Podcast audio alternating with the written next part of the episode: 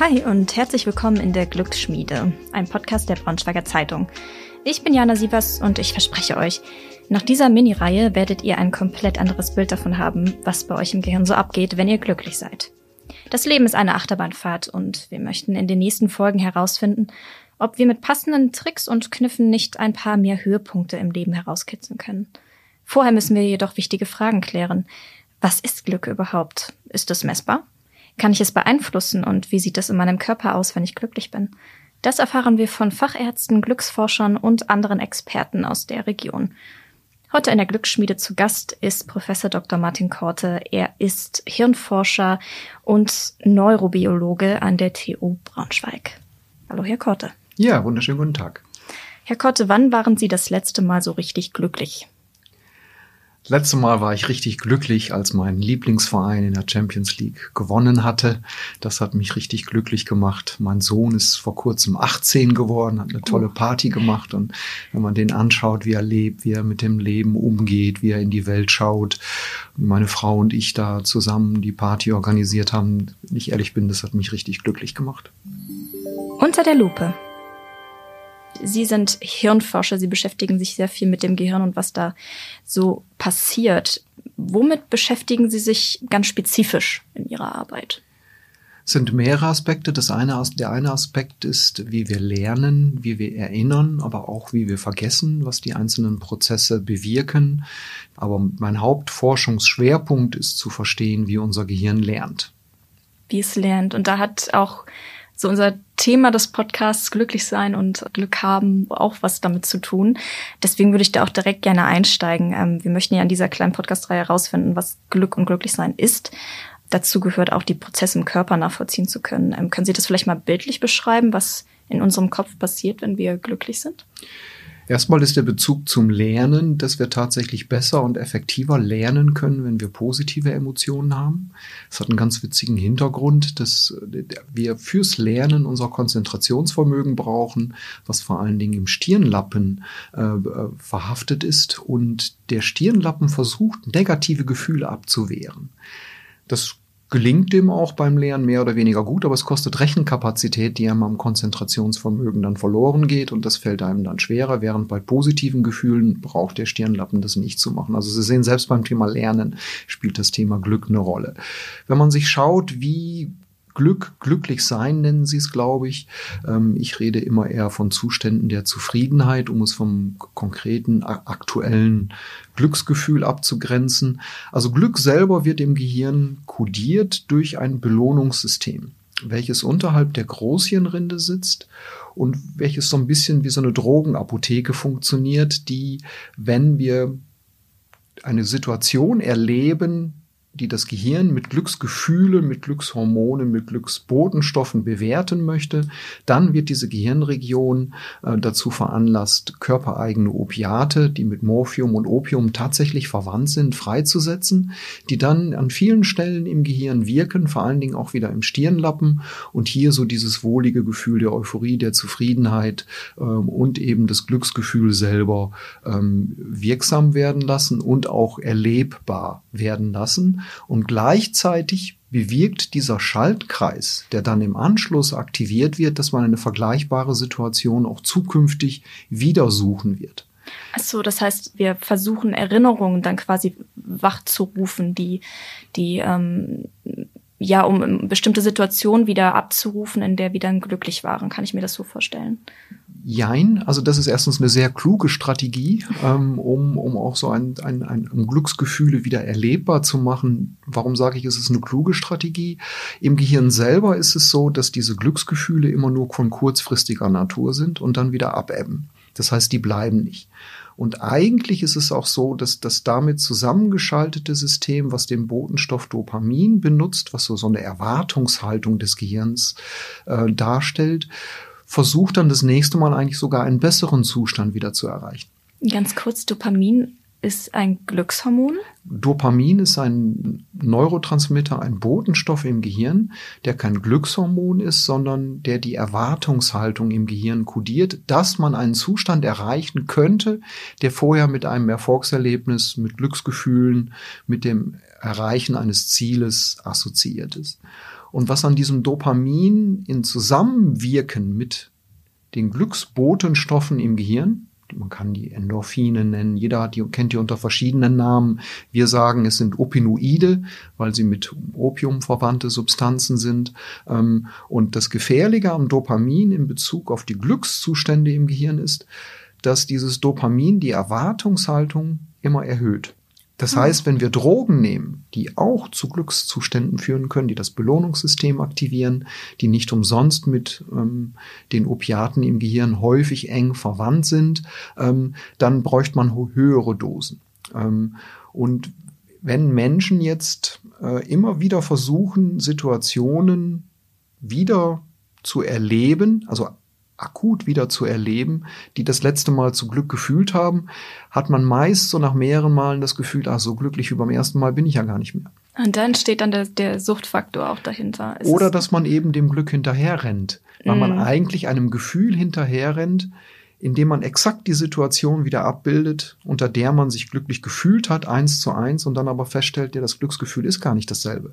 Weil es ist eben nicht das erste Mal, dass man es erlebt. Die Ausschüttung im Gehirn wird verringert und eigentlich sorgt das Dopaminsystem dazu, einen immer auch voranzutreiben was an der Arbeit, was bei Erfindungen, was bei kreativen Prozessen ja auch wichtig ist.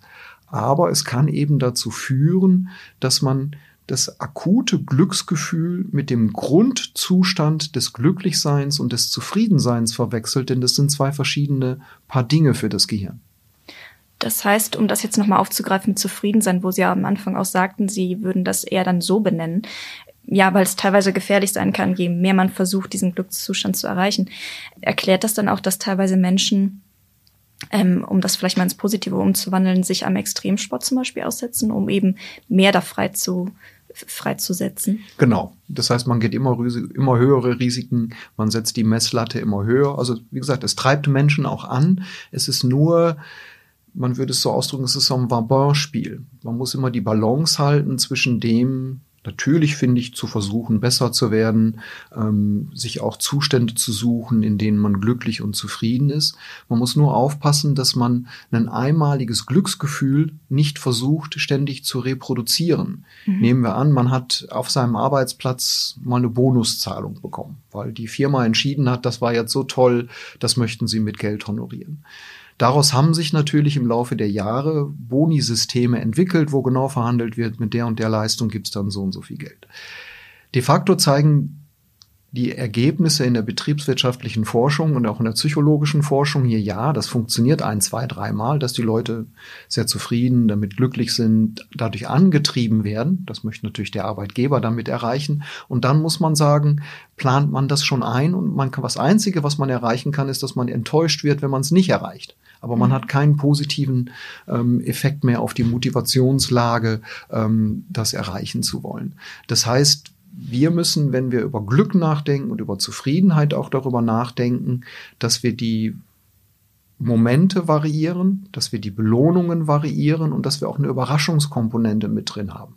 Eine wunderbare Situation, um Glückszustände zu suchen, um ein Glücksjäger zu werden, ist zum Beispiel zu reisen an verschiedene Orten. Nicht immer wieder an den gleichen Campingplatz, nicht wieder an den gleichen Ort, sondern an verschiedene Orte, weil das Reisen per se birgt immer die Chance, Neues zu entdecken ähm, und damit eben auch neues Glück zu finden. Und damit kann man das ein bisschen steuern, weil man das Reisen ja plant, aber man kann eben die Chance erhöhen, auch Glück und Zufriedenheit zu erreichen, wenn man immer auch mal wieder an verschiedene Orte fährt.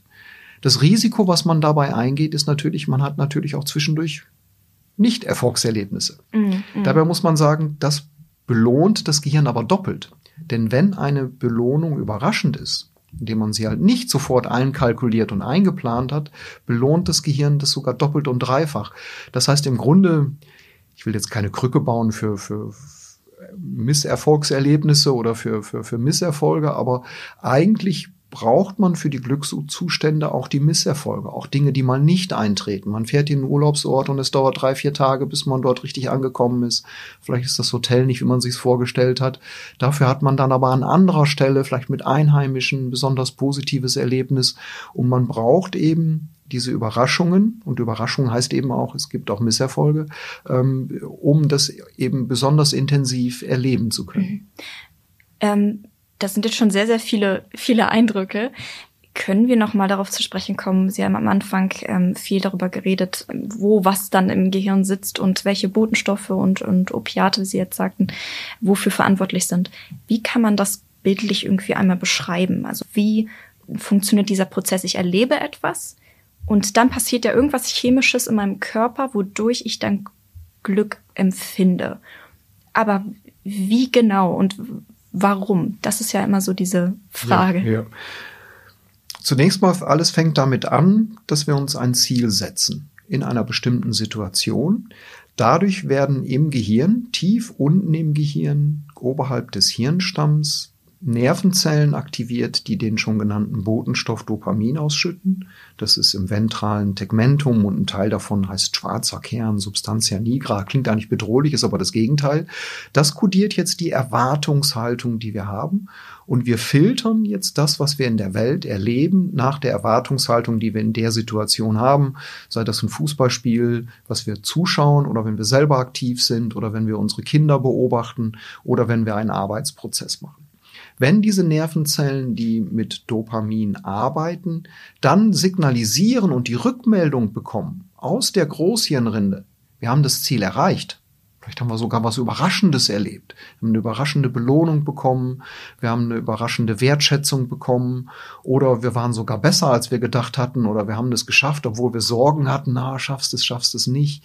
Wird es gut, wird es nicht gut. Und dann hat es geklappt dann signalisieren diese gleichen Nervenstellen, die, die Zellen, die mit dem Botenstoff Dopamin arbeiten, an den Nucleus accumbens. Das ist die bereits erwähnte Drogenapotheke im Gehirn, ähm, die unterhalb des Stirnlappens liegt. Und die kriegt dann das Signal, Opinoide mit Opium und Morphium verwandte Substanzen in der Großhirnrinde auszuschütten. Und die Großhirnrinde bewertet dann, wenn sie diese Signale wahrnimmt, dass die Gesamtsituation positiv bewertet wird, vielleicht bis hin zu einer euphorischen Zustand, so der berühmte Heureka-Zustand, den der Archimedes hatte, als er in der Badewanne rausgefunden hat, wie der Auftrieb funktioniert und dann nackt durch die Straßen lief, vor lauter Euphorie. Der war sozusagen erfü erfüllt von körpereigenen Drogen, ganz legal im Übrigen. Ähm, und dann wiederum speichert oder sendet die Großhirnrinde an die Nervenzellen, die mit Dopamin arbeiten, aus, hey, diese Situation ist positiv belegt. Die solltest du wieder aufsuchen oder wenn du in eine vergleichbare Situation kommst, kannst du dir hier besonders viel zutrauen, weil das letzte Mal in dieser Situation, äh, die durch einen bestimmten Kontext äh, dargestellt wird, warst du besonders erfolgreich. Das heißt, wir haben hier ähm, tief im Gehirn liegende Strukturen, die mit Dopamin arbeiten. Wir haben Stirnlappenstrukturen.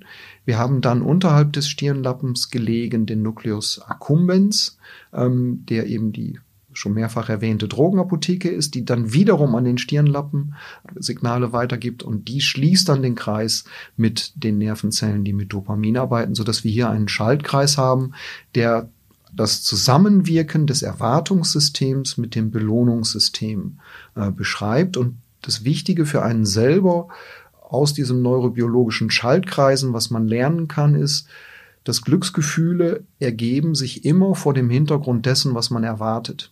Mhm. Das bedeutet auch, man sollte seine Erwartungshaltung auch nicht zu hoch schrauben, denn dann wird es immer schwieriger, Glückszustände zu, ähm, zu erreichen ähm, und die Ausschüttung der, der entsprechenden Neurotransmitter, die hier eine Rolle spielen, zu bewirken. Das hört sich für mich nach einer sehr äh, gelungenen Unternehmenskommunikation an. so ein bisschen, was da im Gehirn abgeht. Also diese ganzen Prozesse, was ich jetzt gerade mal unglaublich spannend finde, weil dann hat man direkt so einen Film irgendwie im Kopf, dass wir ja dann doch sehr, sehr maschinell und durch Reize eben äh, funktionieren.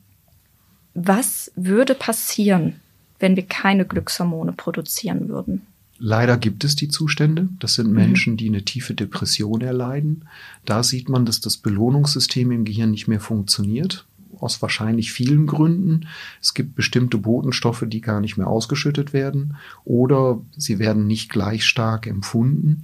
Und ähm, es ist auch so, Sie haben das vorhin selber mal gesagt, man kann ja auch, wenn man sich an Positives erinnert, auch einen Teil zumindest des Glücksgefühls wieder hervorbringen. Und Menschen, die an einer Depression leiden, die nehmen nicht nur die Umweltsignale deutlich negativer wahr als bevor sie eine Depression hatten, sondern sie nehmen auch ihre eigenen Erinnerungen deutlich negativer wahr. Das heißt, es ist in doppelter Hinsicht schwierig, Glück zu empfinden. Zum einen in der akuten Situation, weil man die Umwelt, ich sag mal immer wie in so einem Grauschleier emotional wahrnimmt. Und das andere ist, für die eigenen Erinnerungen gilt das, gilt das eben auch. Das heißt, eine Depression, also zumindest ein Teil davon erklärt sich dadurch, dass genau diese dieses Belohnungssystem im Gehirn nicht mehr funktioniert. Und das gilt es eben wieder zu, zu aktivieren, zu reaktivieren. Da wirken auch viele Pharmaka, die eingesetzt werden. Man hat auch festgestellt, dass dieses Belohnungssystem sich auch durch den nächtlichen Schlafrhythmus wieder rekalibriert, denn, denn das Belohnungssystem die Kontaktstellen zwischen Nervenzellen verstärkt hat weil es eben was besonders Tolles erlebt hat oder was auch immer, wird es nachher wieder zurückgefahren. Und wir brauchen den nächtlichen Schlaf, um genau diese Art der, der synaptischen Kalibrierung zu erreichen. Und auch hier leiden depressive Menschen häufig an Schlafstörungen, sodass eben genau diese Art der Feinjustierung eben nicht, ähm, nicht mehr stattfinden kann. Das andere, was Menschen mit einer Depression hilft, ist Bewegung wir alle wissen, dass Bewegung auch positive Gefühle wecken kann. Das hängt damit zusammen, dass das Belohnungssystem sehr eng mit dem motorischen System zusammenarbeitet und die Botenstoffe, die ausgeschüttet werden, um das motorische System zu unterstützen, die ausgeschüttet werden sogar von Muskelzellen, die wirken auch stimmungsaufhellend. Das kann man sich so vorstellen, dass äh, wenn jemand nehmen wir mal an, vor 40.000 Jahren unterwegs war, der ist im Gelände rumgelaufen, da gab es häufig kleinere Verletzungen. Diese Verletzungen, die sollte man natürlich, wenn man schnell hinter was herläuft, was man jagt, oder wenn man vor was wegläuft, was einem jagt, sollte man sich nicht an einem kleinen Dorn stören. Die Substanzen, die die Schmerzübertragung hier blockieren, sind wiederum körpereigene Opiate, die vom Belohnungssystem zur Verfügung gestellt werden. Sprich, wenn wir uns also viel bewegen, geht das Gehirn auch heute noch davon aus, oh, ich, Vorsicht, ich sollte lieber ein bisschen mehr dieser Belohnungssubstanzen ausschütten, weil man könnte auch mal kleine Verletzungen erleiden und die sollten uns nicht von unseren Zielen abhalten. Mhm. Hat aber indirekt den Effekt, dass es stimmungsaufhellend ist, weswegen eben Sport und Bewegung nicht nur wichtig fürs Herz und für den Körper und für die Gesundheit ist, sondern auch für die mentale Gesundheit, weil es einer Depression vorbeugt und auch Menschen mit einer Depression hilft, dagegen anzukämpfen. Und man muss ja nicht immer im Krankheitsfall gehen. Manchmal hat man ja selber so eine dunkle, ich sag mal so eine dunkle Novemberstimmung. Winterblues. Ähm, genau, Winterblues, wo man äh, dann rauskommen, rauskommen möchte. Und da hilft einem Sport, weil Sport generell stimmungsaufhellend wirkt. Aber was machen denn Menschen, die wirklich tief in der Depression stecken, wie Sie jetzt meinten, und die wollen keine keine fremden Stoffe, sage ich jetzt mal, ähm, keine Antidepressiva nehmen was können die dann machen? Weil gerade wenn man in der Situation ist ähm, und das Gefühl hat, nicht aufstehen zu können, kann man sich ja auch schlecht dazu motivieren, Sport zu machen. Also was kann man da ähm, tun, um diesen Prozess zu beschleunigen? Das ist genau dieser negative Zirkel, der sich dann, der sich dann verstärkt, weswegen eigentlich Medikamente so wichtig wären, um diesen initialen Impulse entwickeln zu können. Äh, was dann Medikamente unterstützen oder ersetzen kann, sind Mitmenschen. Freunde, mhm. Familienangehörige, die einen aufmuntern, aufraffen, die einen ähm, immer wieder anregen, sich jetzt zu bewegen, den Schlafrhythmus zu suchen. Es gibt auch bestimmte Licht Lichttherapien, die, die hier äh, wirken können. Ja, so 3D-Lampen, glaube ich, habe ich auch mal gehört, dass es, es gibt, die gibt inzwischen. Ne? Es muss eine starke Lichteinstrahlung sein, also die Luxzahl ist entscheidend, ähm, damit eben die, die körpereigene Tagesrhythmik wieder in Gang kommt und damit zumindest die Schlafrhythmen wieder in Gang kommen, was halt schon vielen depressiven Patienten eben ähm, eben helfen kann. Also Bewegung und Licht ähm, sind hier Methoden. Das andere sind eben verhaltenskognitive Therapien, Psychotherapien. Denn eine Depression hat ja zunächst mal nicht ihre Ursache darin, dass im Gehirn die Biochemie kaputt ist, sondern es ist ja was im Leben passiert. Irgendwas, mhm. was einem Dauerstress verursacht hat, ähm, vielleicht auch ein schlimmes einzelnes Ereignis Und da gibt es eben in der Psychotherapie und auch in den kognitiven Therapien, in den Gesprächstherapien Möglichkeiten, mit den Patienten zu sprechen, äh, sie aufzubauen und ihnen Wege zu zeigen, wie sie aus ihrer Depression wieder herauskommen. Das heißt, dass dann wieder auf den Weg dahin zurückgeführt wird, um das, um dem Hirn verständlich zu machen, ähm, du kannst jetzt wieder richtig funktionieren, um das mir jetzt mal vereinfacht darzustellen, weil die Prozesse gestört sind haben Sie für sich herausgefunden, wie Sie mehr Glückshormone produzieren können? Also zum einen habe ich herausgefunden, dass unser Gehirn in der Hinsicht keine Maschine ist. Man kann nicht ähm, sieben ähm, Elemente eingeben und es kommt nachher Glück raus. Glück ist immer etwas, was auch für einen selber eine, eine, eine Situation ist, die eine Komponente hat, die man nicht kontrollieren kann. Das ist am Anfang vielleicht schwer einzusehen, aber ich finde, es hat auch etwas.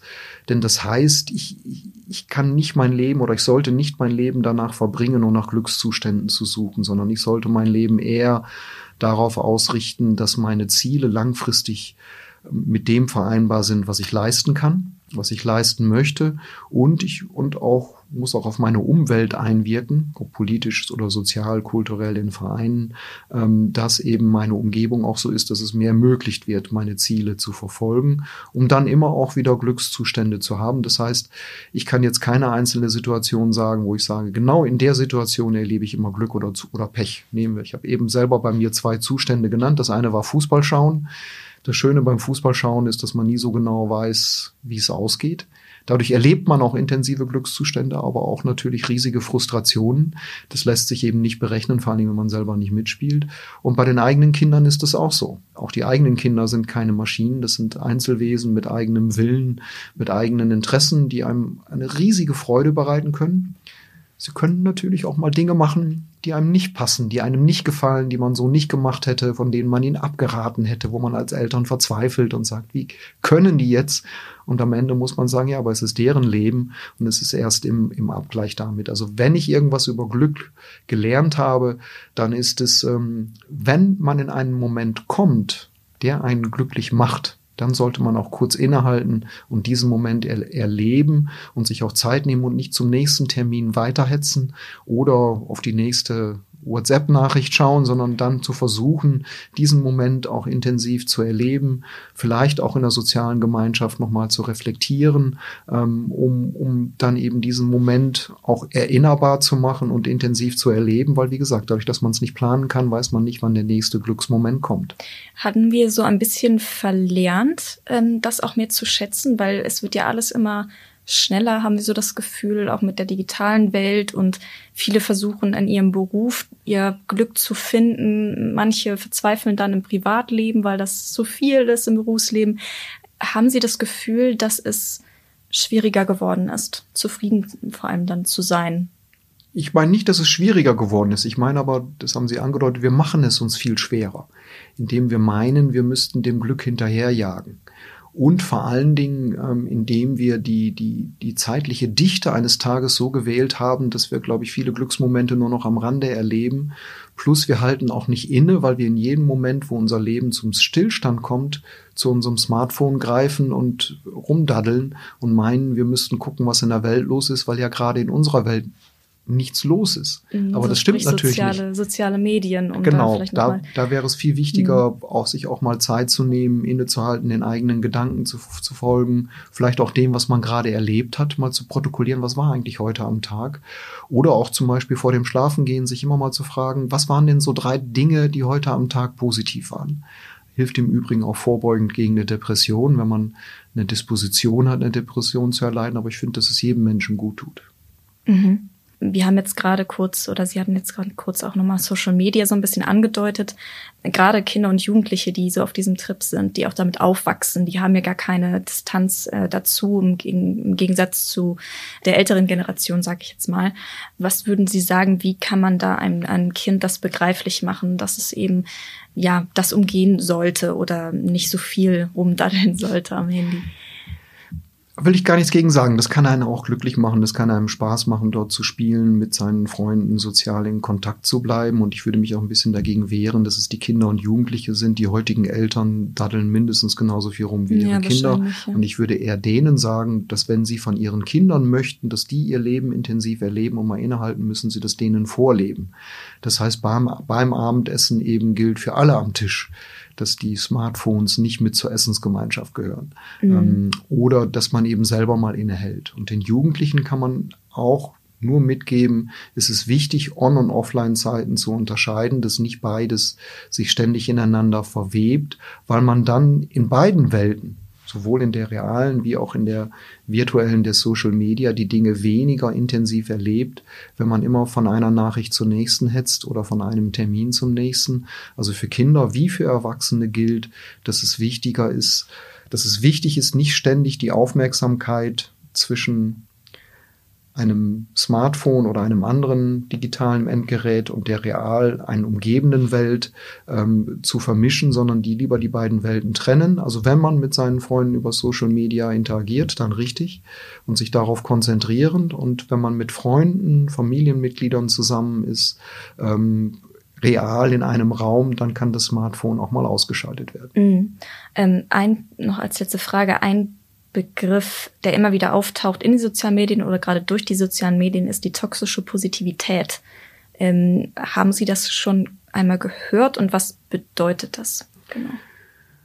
Was damit gemeint ist, ist, dass sowohl auf, nehmen wir mal ein Beispiel, Instagram mit den hochretuschierten Bildern als auch an den anderen Social Media es eine Tendenz gibt, sich so positiv wie möglich darzustellen. Und zwar mit vielen Äußerlichkeiten. Über den Urlaub wird nur das Wahnsinns-Event gepostet ähm, und alle pushen sich eigentlich in die Richtung, was Positives sozusagen mitzuteilen.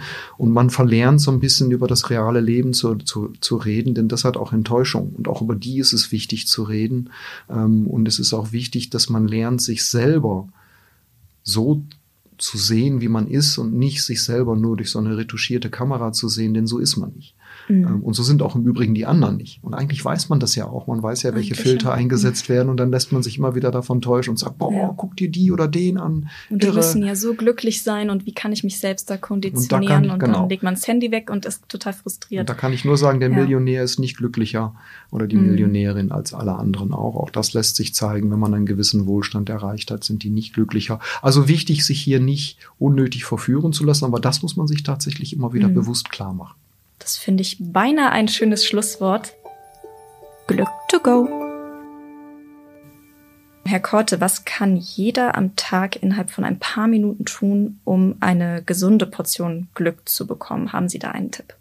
Ein Tipp ist, ähm, nicht nur an sich zu denken, sondern auch an andere zu denken. Es gibt ein tolles Experiment dazu, wo man amerikanische Studenten in dem Fall gefragt hat, wenn man ihnen was schenken würde oder sie dürften was schenken, was sie besser finden.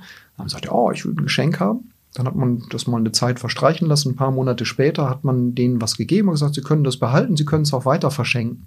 Und tatsächlich haben einige es weiter verschenkt und die waren, wenn man sie kurz danach gefragt hat, wie glücklich sie sich fühlen, waren deutlich glücklicher. Also, das heißt, andere glücklich machen kann auch einen selber glücklich machen und ganz nebenbei tut es uns auch gesellschaftlich gut, wenn wir hier eben auch an die anderen denken. Aber das Witzige daran ist, dass obwohl man an andere denkt, für andere was tut, tatsächlich auch für sich was tun kann. Also eine gute Tat am Tag. Mindestens. Alles klar. Dann danke ich Ihnen, dass Sie hier waren bei uns in der Glücksschmiede. Das war sehr aufschlussreich. Dankeschön. Ja, ich war gerne da. Vielen Dank. Noch einen schönen Tag. Und in der nächsten Woche bei mir zu Gast ist der Gastroenterologe Professor Dr. Max Reinzagen von Klinikum in Braunschweig. Er erzählt uns noch ein wenig mehr über die Glückshormone und warum man dem Glück niemals nachlaufen sollte. Bis dahin, wir hören uns wieder in der Glücksschmiede.